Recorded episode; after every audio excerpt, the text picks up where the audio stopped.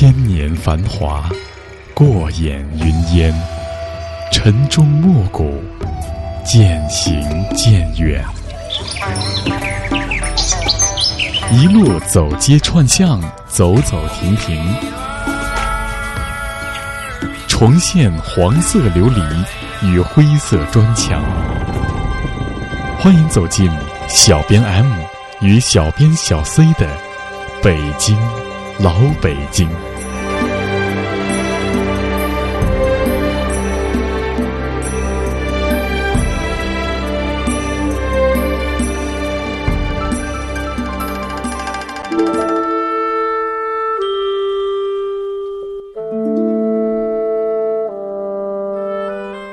从盛极一时的乾隆盛世到王朝没落、改朝换代，从将军府到公主府，再到平民百姓家，一座老宅院承载着百年的风云变幻。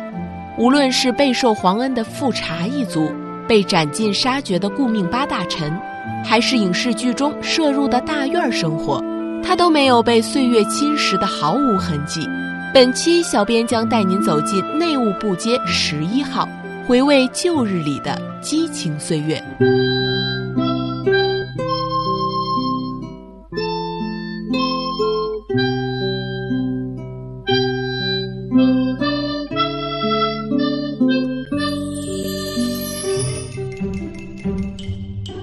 话说有这么一天，天气晴朗，没啥云彩，小编们走进了一个大院子。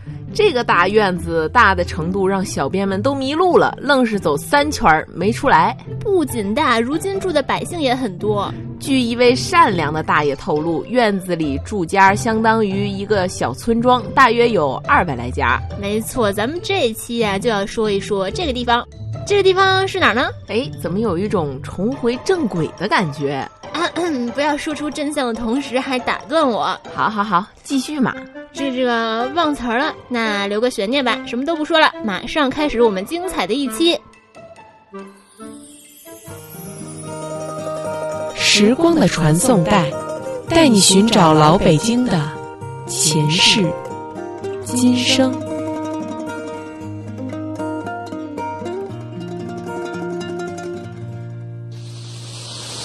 你爸叫什么？马文忠。你妈呢？翟如。你们家住哪儿？内务部街十一号。这是姜文导演的那部以北京为背景的电影《阳光灿烂的日子》。这个电影的名字也就点出了小编们今天的主题。哎，你再放一下，太短了，人家还没听清呢。你们家住哪儿？内务部街十一号。这回听清了吧？嗯，很好。小编今天要说的就是这个内务部街十一号。相信不少人都知道，这部电影的取景地是如今张自忠路的段祺瑞执政府旧址。不过，对于影片中余下的不少老宅院的取景地，就未必那么清楚了。不错，众多的老宅院中，其中呢就包括这个内务部街十一号，给的可是个大景啊。话说，快讲讲今天的主题吧。内务部街十一号位于如今的东城区。内务部街东口的路北，东临朝内南小街，北靠偃月胡同。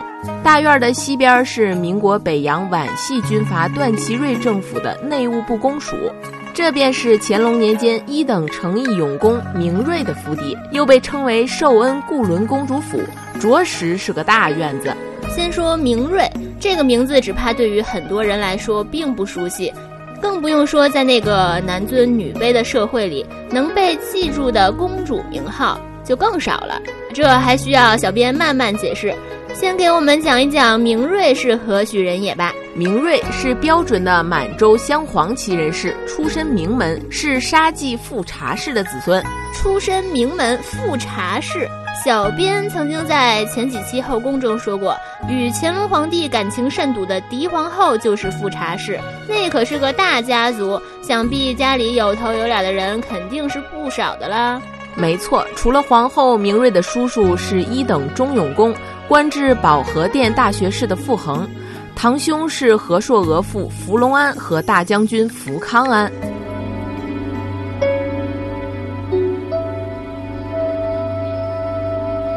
福康安进献寿礼。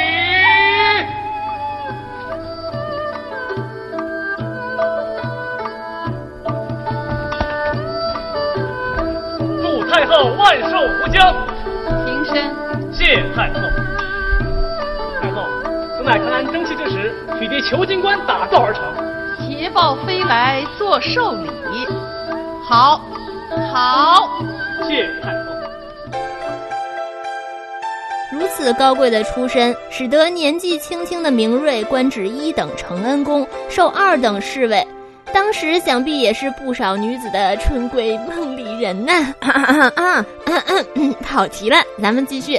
乾隆二十四年，也就是一七五九年，明瑞随军平定伊犁地区的叛乱有功，得到了会行图与紫光阁的荣誉。也正是这一年，皇帝下旨在勾栏胡同建宅，赐给功臣明瑞为将军府。乾隆三十年，缅甸军队多次侵扰西南边陲云南。刘藻、杨应居前后两任云贵总督都由于战争不利，或是自杀，或是被赐死。于是乾隆三十二年，明瑞华丽丽的出场了。这个时间点儿，明瑞以云贵总督兼兵部尚书的身份出征缅甸。十一月，缅甸军便逃之夭夭了。想来他必定是个勇猛将军，有过人的实力啊。后来，虽然缅甸军队以两万兵力屯兵，并且以大象阵为伏兵。明瑞最终还是获得了胜利。乾隆皇帝得知此等喜事，马上晋封了明瑞为一等成家义勇公，并且赐了黄带、宝石鼎，还有四团龙补符。此等荣誉也足可见乾隆皇帝对他的重视。可是顽固的敌军在乾隆三十三年，也就是一七六八年的正月，攻进木邦，副将兵败自戕。参赞额尔登额兵出猛密，被挡在了老官屯好几个月。明瑞向福建巡抚鄂宁求援，鄂宁竟然拒绝发兵援助，于是可怜的明瑞只得孤军奋战。到了二月，缅甸聚集了五万兵力，将明瑞的军队重重包围。啊，中计了！敌人从后面打来了，上兵部队又来了。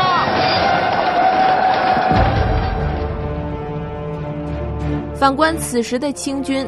粮草弹药都已用尽，明瑞命令达西阿和云南提督本进忠分别突围，而他则已与多自己数十倍的缅甸军队血战。明瑞虽然力战，却受重伤，随后不久便自缢身亡了。乾隆皇帝听说了这个消息，大惊，为明瑞等死去的将领在京城建立祠堂，并且亲临府邸祭酒。此时，小编想到了电视剧《还珠格格三》里面。尔康一度在与缅甸作战中传出身亡的消息，看来电视剧的原型在这里。乾隆三十一年，俄国胡尔康，征南右将军，与亲缅之役奋不顾身，英勇抗敌，赴腾一役，壮烈成仁，为国捐躯，爱国之情，天地可表。接下来，咱们再说一说另一个名称——寿恩固伦公主府的由来。这位公主就相对简单一些了。道光年间，寿恩固伦公主出生了。寿恩固伦公主是道光皇帝的第六女，母妃是博尔济吉特氏的静妃。道光二十四年被封为了寿恩固伦公主，被指婚给了富察景寿，也是咸丰皇帝留给儿子的顾命八大臣之一。当然，这是后话，本期暂且不说。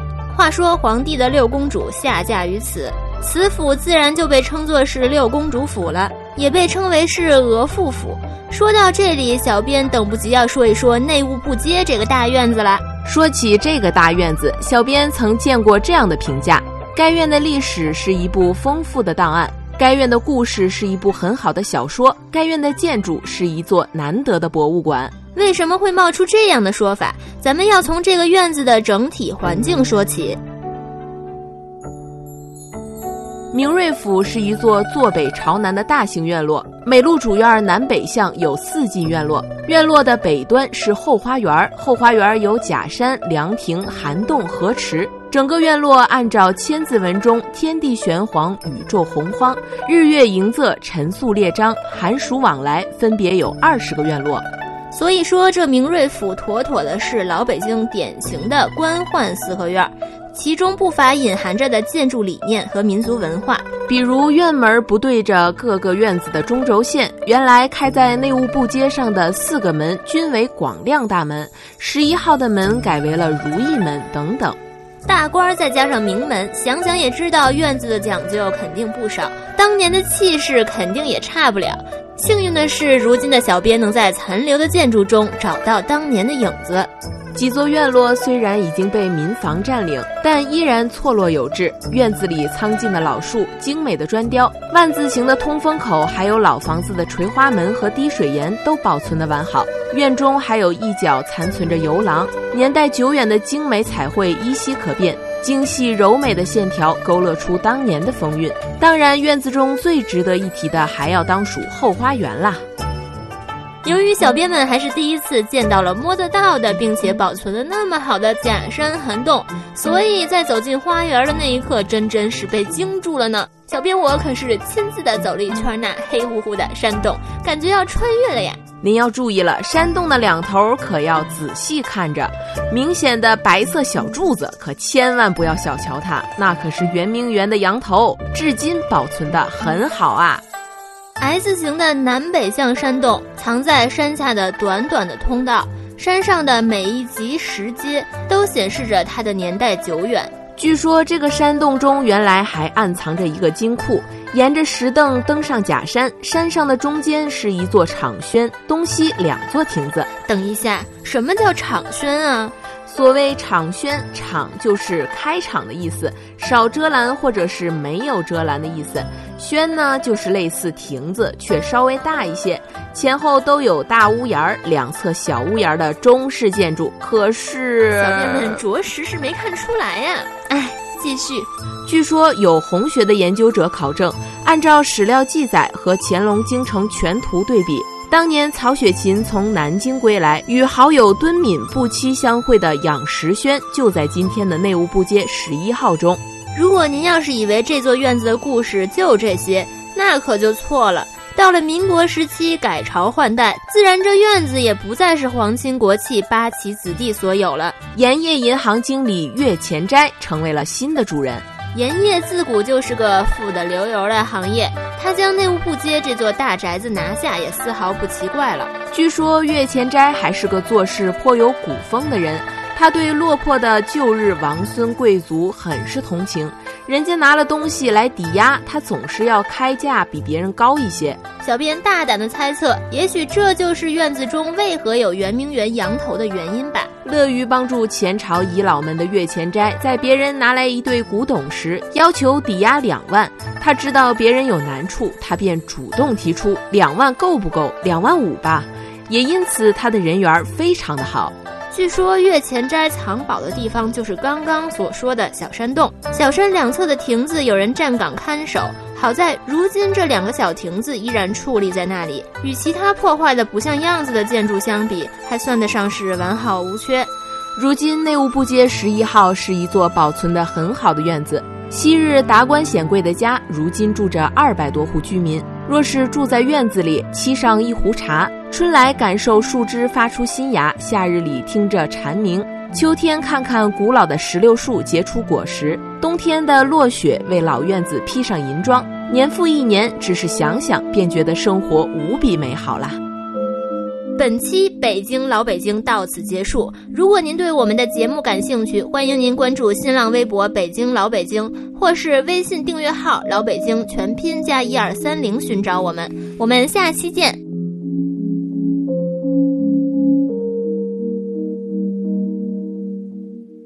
趁着你还没醒来，我已悄悄地离开。迎着第一缕风，穿过最后的雾霭。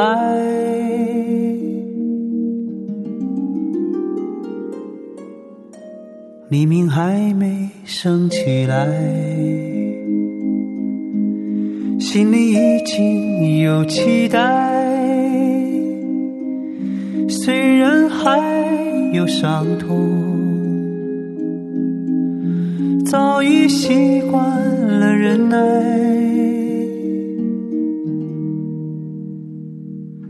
我听见那天堂鸟已开始了歌唱跑过来又跑过去的风还在游荡。我看见那梦中人走出彩色的房间远处渐渐升起不一样的朝阳。